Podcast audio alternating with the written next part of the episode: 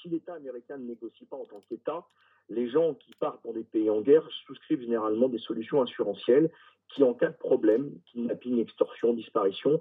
font intervenir des entreprises privées, euh, dont la mienne, et à ce titre, je suis négociateur. Lorsque euh, M. Follet a été euh, kidnappé en novembre 2012 dans la région de Raqqa, au nord d'Alep, en Syrie,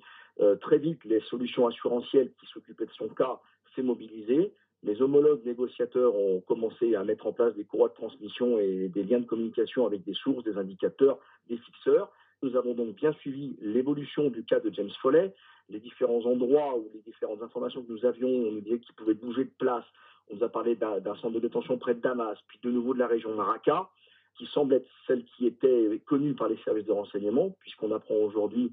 que les États-Unis avaient euh, tenté une libération de, dernier espoir cet été dans la région de Raqqa. Et on comprend bien qu'avec les victoires de, l'État islamique, euh, l'ensemble de l'échiquier a été bouleversé et que euh, très rapidement, les otages occidentaux sont transmis de gré ou de force à l'État islamique qui ensuite en fait une manne soit financière, soit politique, soit de propagande. Et malheureusement, plus on monte dans ces groupes extrémistes, moins on a de chance d'arriver à négocier quoi que ce soit, parce que ces gens-là, au bout d'un moment, ne veulent pas négocier, ils veulent juste tuer des gens vivant dans une caméra pour faire un effet euh, levier sur la propagande et sur leur crédibilité. Le fait que vous, société privée, interveniez pour tenter de négocier la libération de James Foley à l'époque, est-ce que ça veut dire que James Foley a été complètement abandonné par l'État américain? Encore une fois, la, culture anglo-saxonne est, est ultra-libérale, donc les gens souscrivent des solutions assurantielles privées et l'État, bien évidemment, surveille, écoute,